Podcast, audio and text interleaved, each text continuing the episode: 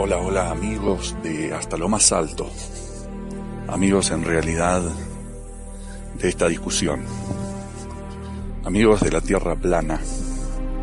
Hasta lo más alto es una voz más de muchas, una voz entre muchas que participan en esta charla, están cuestionando la hegemonía, el orden establecido, está cuestionando los modelos, no solo el modelo del cosmos, no solo el modelo del, del plano de nuestro universo material, sino también los modelos de nuestra propia construcción, de nuestra propia elaboración, los modelos que nos hemos propuesto y dentro de los cuales consentimos colectivamente dentro de los cuales consentimos operar. Y esto incluye los modelos sociales, los modelos educativos, los modelos económicos, de todo tipo, los modelos éticos, los modelos religiosos. O sea que no estamos hablando solamente, obviamente, no estamos hablando solamente de la forma del universo material, cómo se mueve en realidad el Sol, qué es la Luna. Son, es un punto de partida, son puntos de partida. ¿Qué forma tiene la Tierra? ¿Por qué se mintió en el reporte? ¿Por qué miente la NASA? ¿Para qué?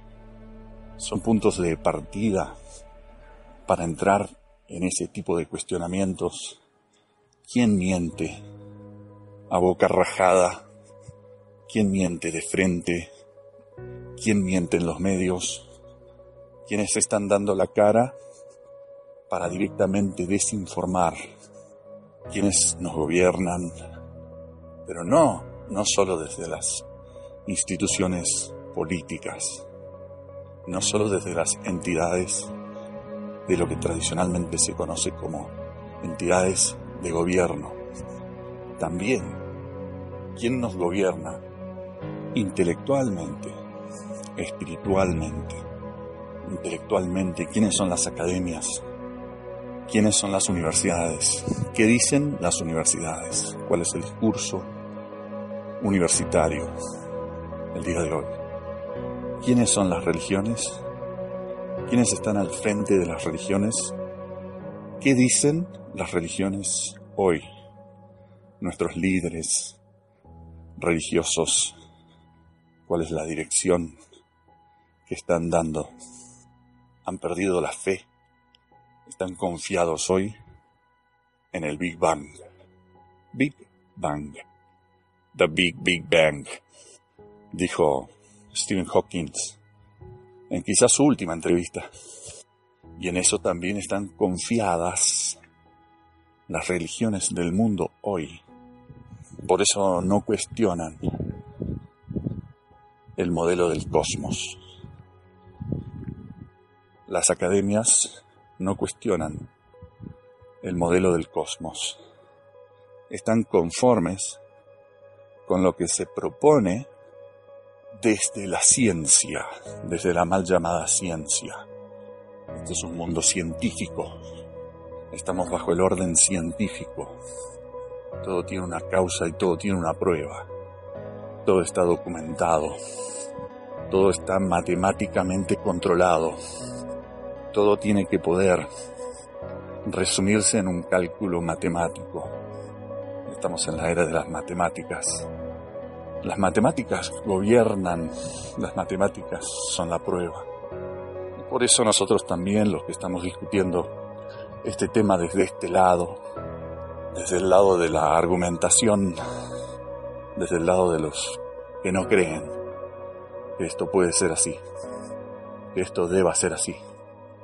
Caemos también en querer demostrar matemáticamente lo que ya percibimos espiritualmente, intrínsecamente, en nuestros corazones, en nuestras conciencias.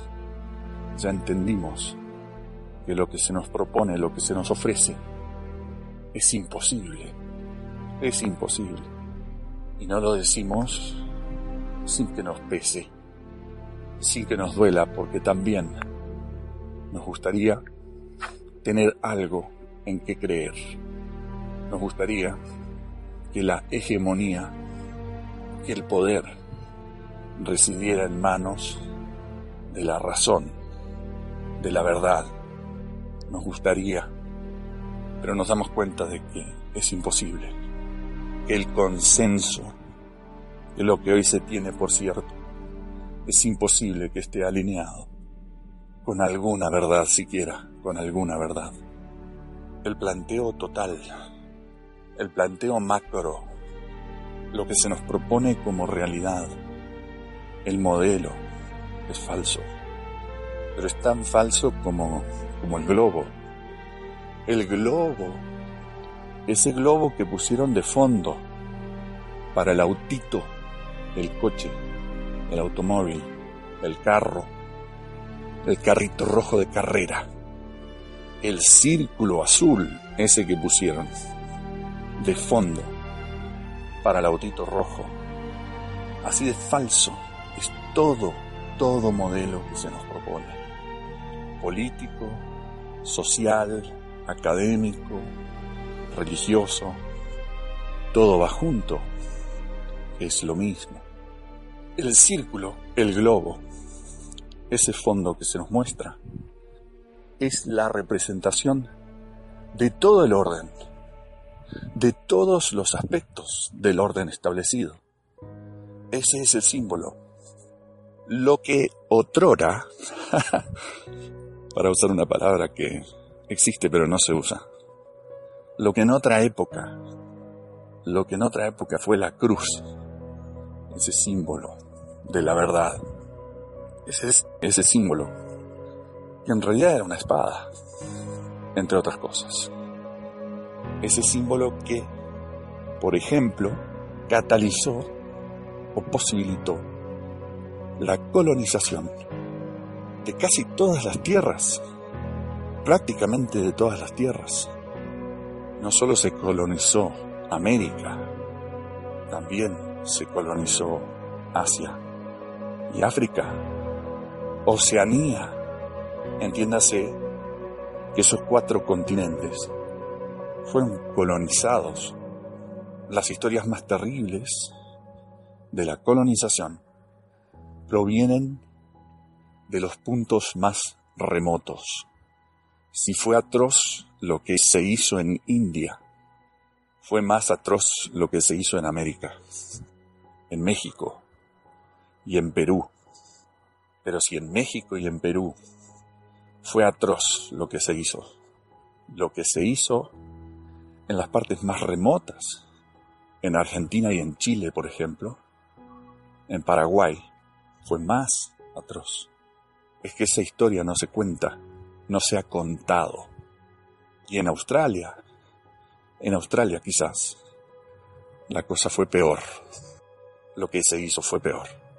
Pero ¿cómo saberlo si los reportes son tan escasos?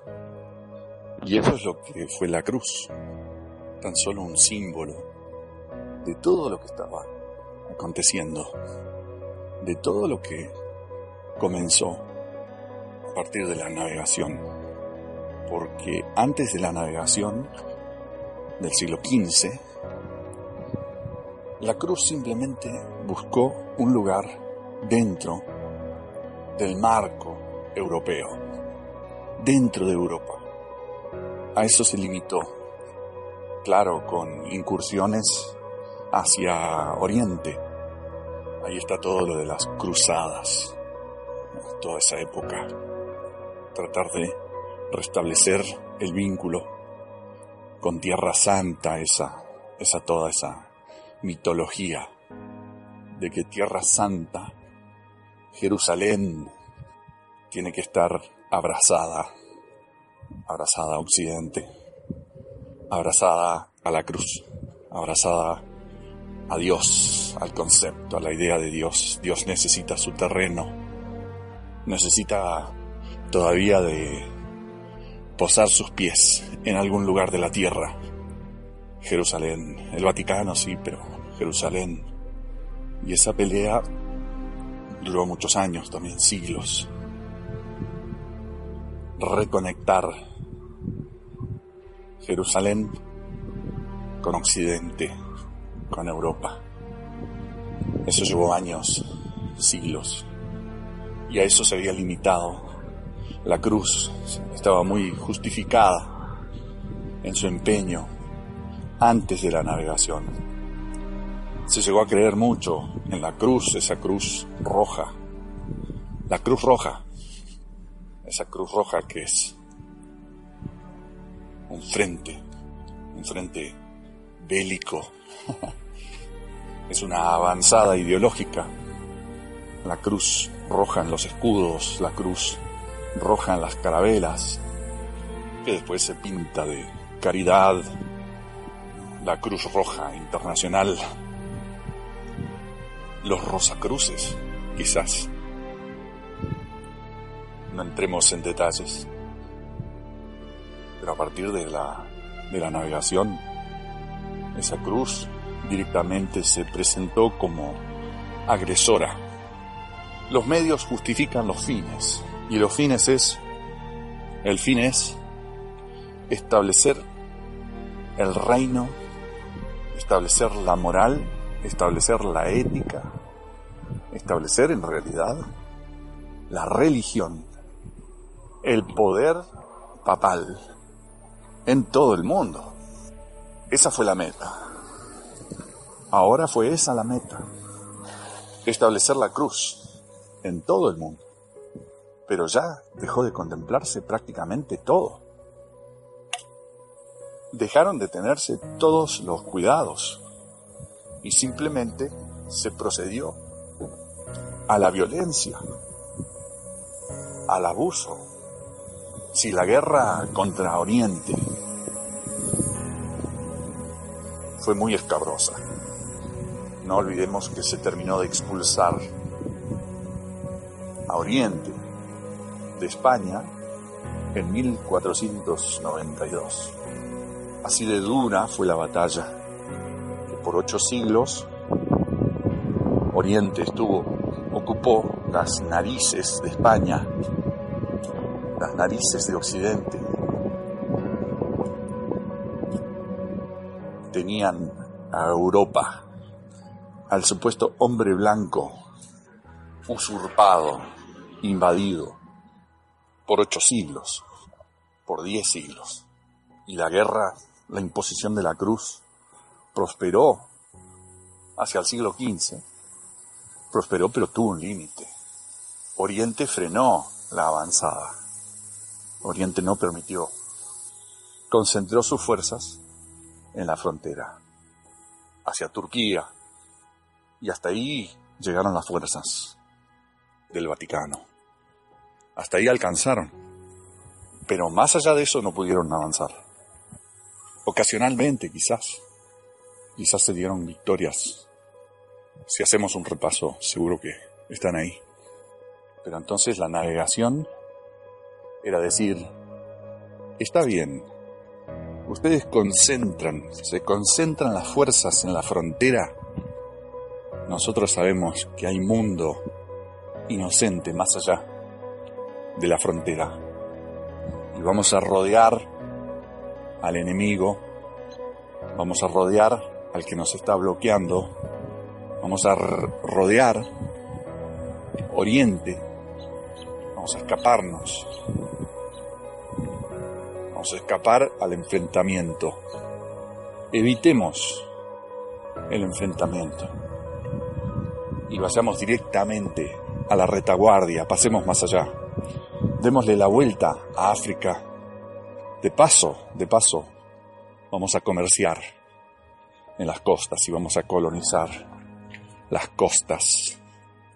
Costa Marfil, toda una identidad de un pueblo condensada en la materia prima disponible en su territorio. Aquí se consigue el marfil y es una costa. Y eso es todo lo que me interesa destacar de este grupo humano que en sus costas yo consigo marfil. Y se colonizó toda la costa africana. Pero no se penetró, no se penetró inicialmente, no se penetró al África. Sería un terreno muy crudo. Serían muy hostiles o muy fuertes los africanos. Eventualmente lo hicieron cuando la tecnología permitió mayor cantidad de muertes con un menor esfuerzo. O sea que África se colonizó un poco más con la pólvora que con la espada. Se cristianizó menos. se entró directamente a matar. Pero Asia, por parte de Portugal, se quiso colonizar a partir de la espada, a partir de la cruz.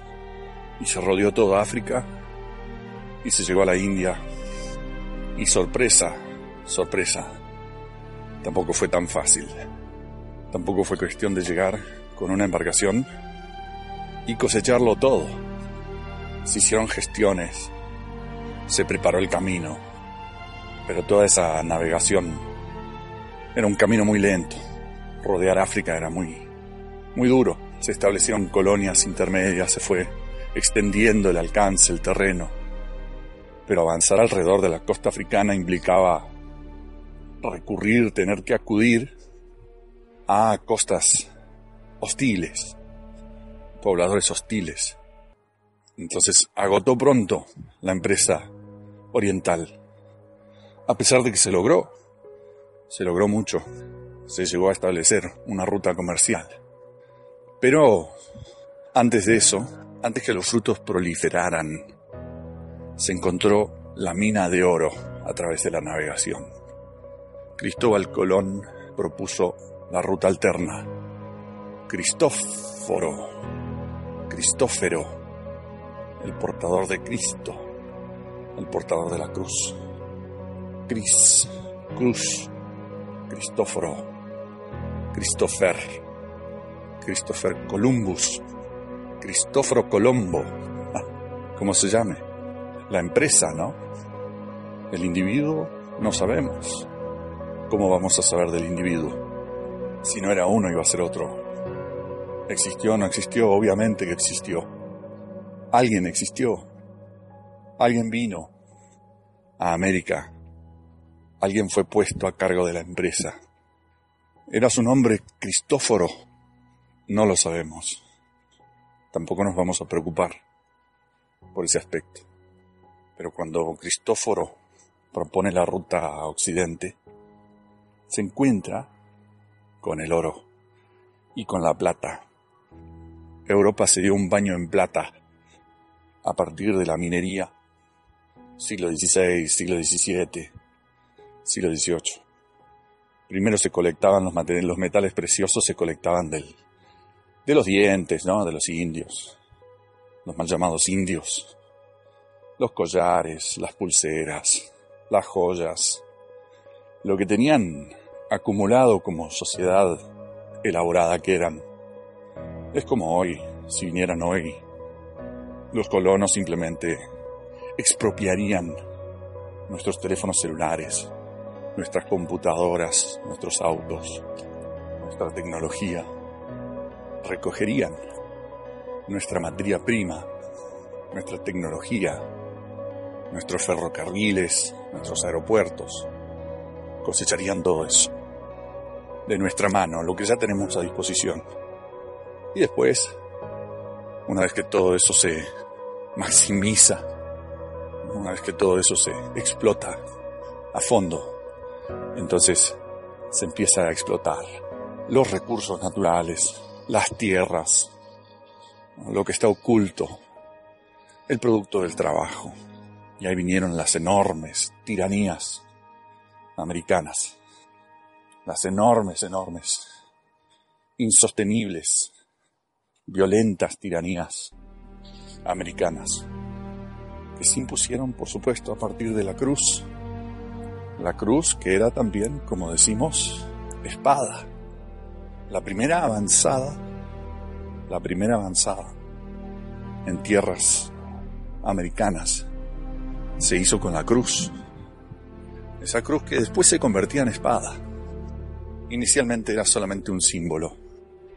Y así comenzó todo eso. A partir de esa primera entrada, de esa primera penetración en el terreno, primera exploración. Es una exploración pacífica. Traemos la paz, venimos en nombre del Dios del cielo. Venimos en nombre del cielo. Traemos un mensaje del cielo. Una carta del cielo. Acá está en nuestras manos. Se llama la Biblia. La palabra de Dios. Esta que está aquí es la palabra de Dios. Pero no dice nada. Dicen que dijo el emperador Inca. No me habla. y lo que estaba diciendo era que lo que ustedes me dicen es mentira. Por supuesto que el emperador Inca sabía lo que era escribir y sabía lo que eran símbolos expresos en un papel. Escribir es una necesidad humana. Es mentira que existan culturas que no escriben. Todas las culturas marcan, hacen marcas, Todas las culturas tienen documentos para recordar su música, sus tradiciones. No hay una sola manera de escribir. La danza también es una escritura. La música es una manera de escribir. La música es una especie de documentación del pensamiento. Es una manera de recordar un mensaje. Los ritmos la percusión, la danza, los movimientos del cuerpo, los pasos, los, trazos que se hacen con las manos en el aire, la simbología del cuerpo, el énfasis, la vestimenta, los tejidos, el arte, la pintura, las artesanías, el amoblado, el feng shui, quizás lo digo mal, toda estética, son maneras de imprimir ideas. Un emperador no era una persona ignorante, no era una persona dormida, no era ningún inocente, no era un niño de pecho. Todo emperador estaba colmado de informes, de información, cultura, de conocimientos, de ciencia, de consejos, de filosofía, de psicología, de medicina, de botánica, de zoología, de astronomía. Toda cultura elaborada siempre pudo darse a la tarea de conocer, de saber más.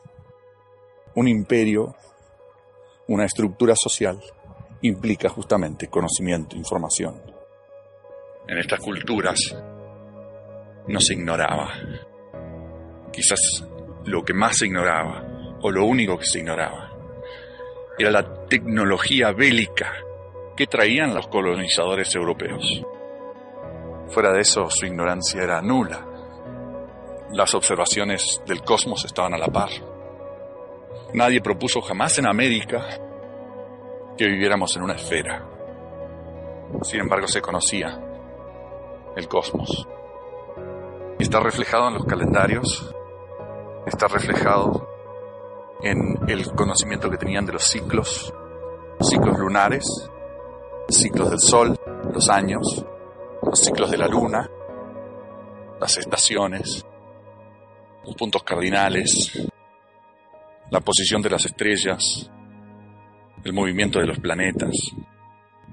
Todo eso conocían y nadie jamás propuso una esfera. La esfera vino después. La esfera para ellos llegó un poquito después que la cruz, casi juntos. Pero la cruz se fue desvirtuando, la espada se fue desvirtuando. Esa arma que se llama cruz, se llamó espada, fue disipándose y fue perdiendo vigencia y se fue instalando la esfera. Y la esfera es el símbolo que reemplazó a la espada. La esfera es el símbolo que tomó el lugar de la espada. Y la esfera se vino a imponer recién en los siglos XVIII y XIX. Antes de eso, la dinámica, digamos los movimientos, el desplazamiento, el quehacer humano anterior al siglo XVIII era simplemente la conquista del nuevo mundo. Explotar, explotar, explotar lo descubierto, la conquista. Y ya establecida, muy establecida la conquista, entonces empieza, se empieza a colonizar. Y la colonización viene justamente de la mano de todo el conocimiento más allá del conocimiento bélico, del conocimiento de las armas. La colonización es la imposición de modelos, de estructuras, de estructuras políticas, sociales, religiosas. Se levantan todas las iglesias, siglo XVII, se levantan todas las iglesias, siglo XVIII. Se fundan todas las ciudades, siglo XVII, siglo XVI algunas que otras, siglo XVII, siglo XVIII.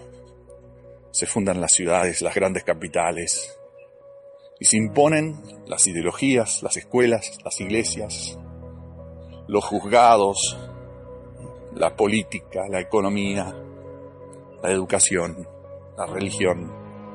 Todo eso se hizo ya con la esfera, cada vez más, cada vez más.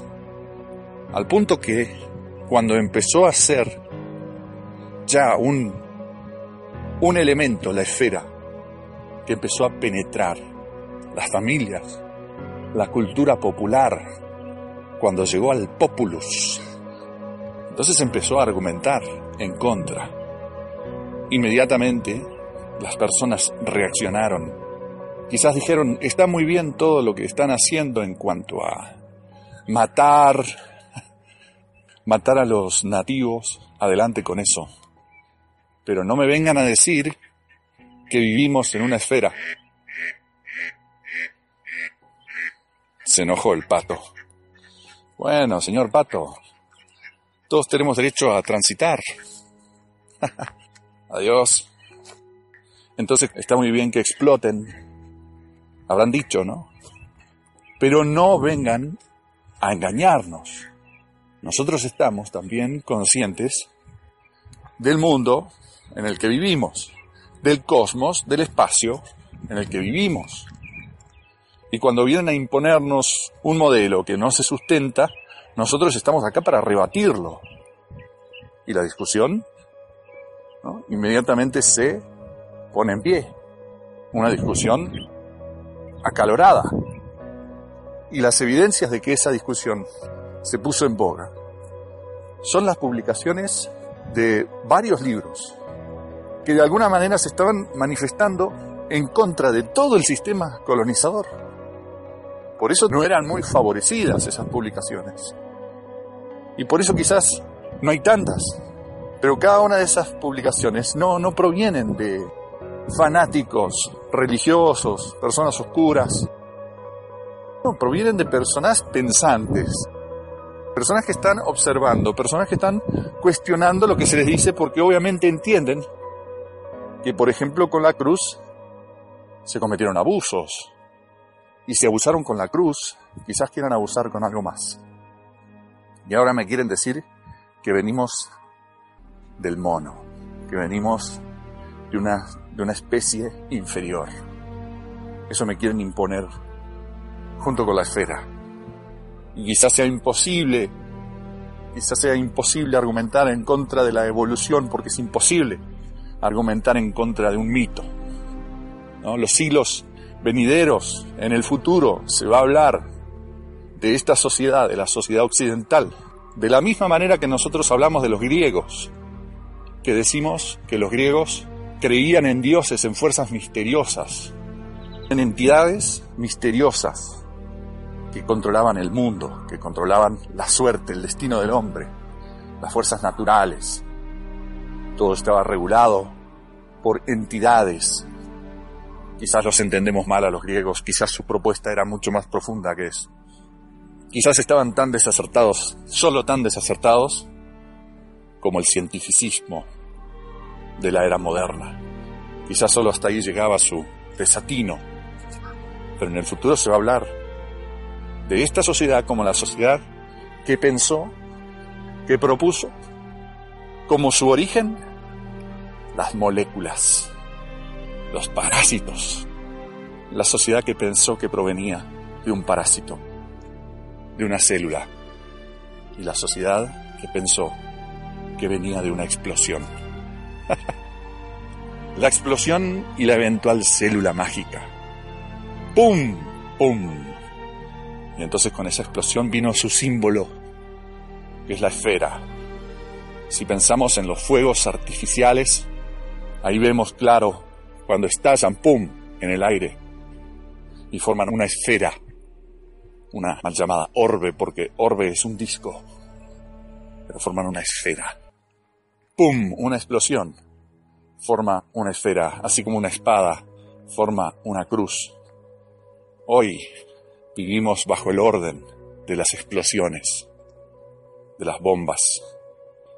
In your head, in your head, they're still fighting with their bombs.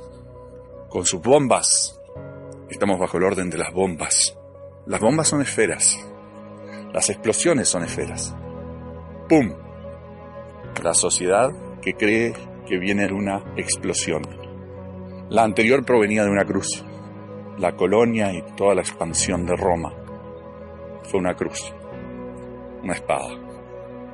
La expansión de Occidente de la era moderna del cientificismo, que en esencia es el mismo poder, es la misma cruz, que simplemente cambió de cara, se revistió de esfera se disfrazó de esfera para imponerse una vez más, para seguir extorsionando, para seguir explotando, para seguir imponiéndose. Ese círculo que pretenden que es una esfera, o quizás es una esfera el modelo, realmente, quizás recordemos a los artistas, artesanos de la NASA, como ellos pintan, son buenos pintores, ellos pueden crear un modelo 3D tangible, físico, de la esfera. Pero a mí me parece que es más virtual el que sirve de fondo al autito rojo de carrera, el autito de Elon Musk, que ya no viaja por Facebook, ahora simplemente viaja por el espacio. Ya no está en Facebook. Ahora viaja por el espacio. Y esa esfera que pusieron ahí de fondo, esa esfera es el símbolo, es la cruz de esta nueva era, de la que se viene imponiendo desde hace 500 años, pero que realmente cobró forma hacia el siglo XX, cuando ya las preocupaciones empezaron a ser la estabilidad social. Ya nadie, nadie avala la masacre. Ya nos mezclamos tanto, ya apreciamos tanto, ya nos empezamos a mezclar tanto. Ya somos tan mestizos que ya no tenemos a quién matar con una conciencia limpia, ¿no? Ya, ya no podemos masacrar a las masas, masacrar, imponerles la cruz a las masas, masacrar, masacruzar. Ya no lo podemos hacer con la conciencia limpia, entonces ahora empezamos a estabilizarnos, a ordenarnos internamente hacia el siglo XIX. Ahora nos teníamos que uniformar para masacrarnos realmente vamos a usar uniformes, esto es un deporte, señores, no. Ya, ya, ya no matamos a inocentes niños, ahora jugamos en la cancha los hombrecitos. Nos vestimos, uno de rojo, el otro de azul, y nos enfrentamos.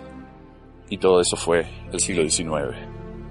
Ese arte ya se había estudiado en Europa por varios siglos. Uf, ese juego, ese deporte ya pero entonces vamos a dejar de masacrarnos, vamos a dejar de masacrar mujeres y niños en América. En África no, en África sigamos, no hay problema. Sigámoslo haciendo por siglos. Hasta hoy. Hasta hoy. No hay por qué tener piedad ahí. Pero en América nos enamoramos de los nativos, creamos una nueva raza. Ya no podemos seguirlos matando. Entonces, ahora hay que explotarlos por las buenas. Vamos a emplear tácticas más elevadas. No seamos tan obvios. Impongamos la esfera. Y si vemos todas las publicaciones que proponen la, la Tierra plana, vienen antes y en las inmediaciones de la Primera Guerra Mundial. O sea que la cosa estaba tensa. Las ideas estaban enfrentándose. Los proponentes, cada uno de su visión, se enfrentaban. Entonces el siglo XX empieza directamente con una guerra para limpiar. Vamos a limpiar, vamos a depurar las ideas. Vamos a mostrar quiénes, de una vez por todas, la guerra para concluir todas las guerras. y no fue una, sino que fueron dos. ¡Pum! ¡Pum! El Big Bang, los Big Bang en Japón. Ficticios. Igual de ficticios que la esfera. Pero las supuestas bombas atómicas dieron por concluida la discusión. Diez años después, otra esfera. ¡Pum! La segunda esfera, la luna. La esfera que representa la Tierra se llama Hiroshima. Pero necesitábamos una segunda, la luna, Nagasaki. La Tierra y la luna son esferas. ¡Pum, pum! Y ahí se acabó la discusión. Tenemos fotos, lo pisamos, lo tocamos. Aquí están las esferas. Todo el mundo agache la cabeza. China trabaje, India trabaje, Latinoamérica trabaje, eh, Suecia mire por la ventana, piense, nobleza, nobleza de todos los países europeos, tomen el té, señores. Relájense, piensen y escriban. Marx, escriban, señores filósofos, el que fuera. No nos vamos a poner a condenar a Marx, ni a este ni al otro. Ese es otro tema totalmente aparte. Pero el principio básico es India, África, Latinoamérica, Oceanía y últimamente Medio Oriente, ustedes eh, tienen trabajo que hacer. Ustedes deben producir, ustedes deben mantenerse, mantener las manos sucias, porque nosotros necesitamos pensar.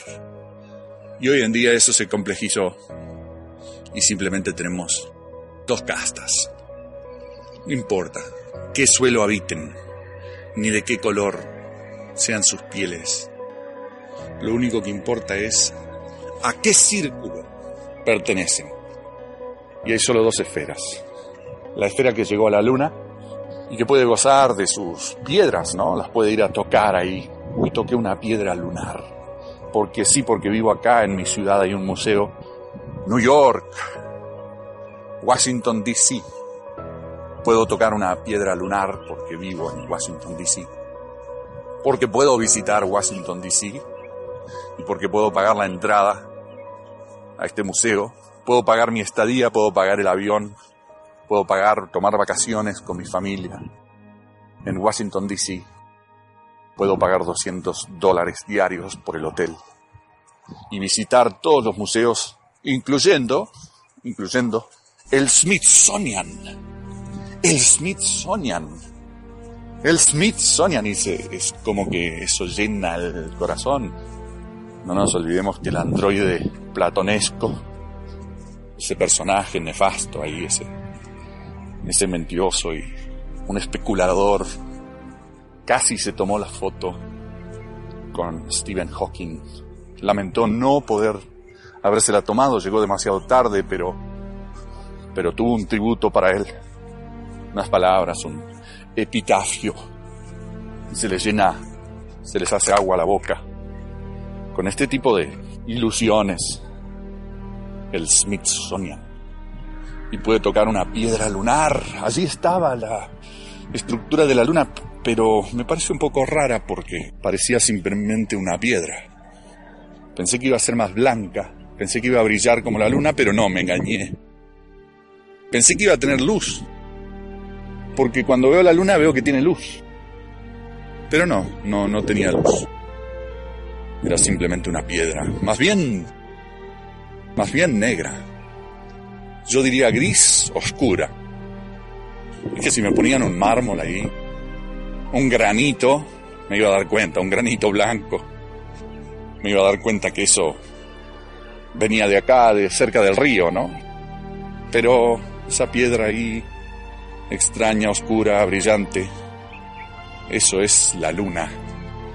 Esa esfera, la que puede tocar la luna con sus manos, todos los días porque son los dueños de sus museos, son los dueños de los medios, de las cámaras que los fotografían, de las revistas que publican estas fotos, estas reflexiones que se hacen en torno a la tecnología y a los avances científicos, los dueños del Smithsonian, porque allí en el Smithsonian reside el saber humano en su totalidad y lo que no está ahí está en Salamanca, por supuesto, y en la biblioteca de la Universidad de Harvard, en Oxford, Oxford, Oxford.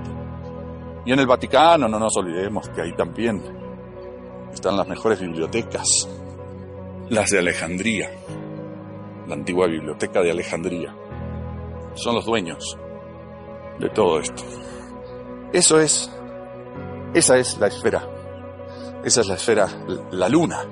Y después estamos los demás, la esfera baja, ¿no? La esfera, la esfera que, carece de tecnología, que, está a pie y que muy apenas, muy apenas este, está saliendo del barro, es la tierra, estamos en la Tierra. Esa es la esfera, la esfera menor, la esfera que, que, está al servicio de la otra, donde se, donde queda el humo del cohete, todo el fuego, todo el ruido y todo lo despreciable, el combustible, el tanque de combustible, ¡pumpa! Todo se, se deshace y se vuelve a la Tierra y, y todo eso es basura, porque después salimos al espacio y tocamos la luna y nos paseamos en la luna, pero todo allí está limpio, no se dejó, no se dejó, o sí se dejó, quizás se dejó alguna basurita por ahí, pero no, no fue tanto, no fue tanto, no. El, el templo está, el templo está salvo, la luna está salvo. Pero la esfera esa de abajo, ay, ay, ay, de esas no podemos hablar también.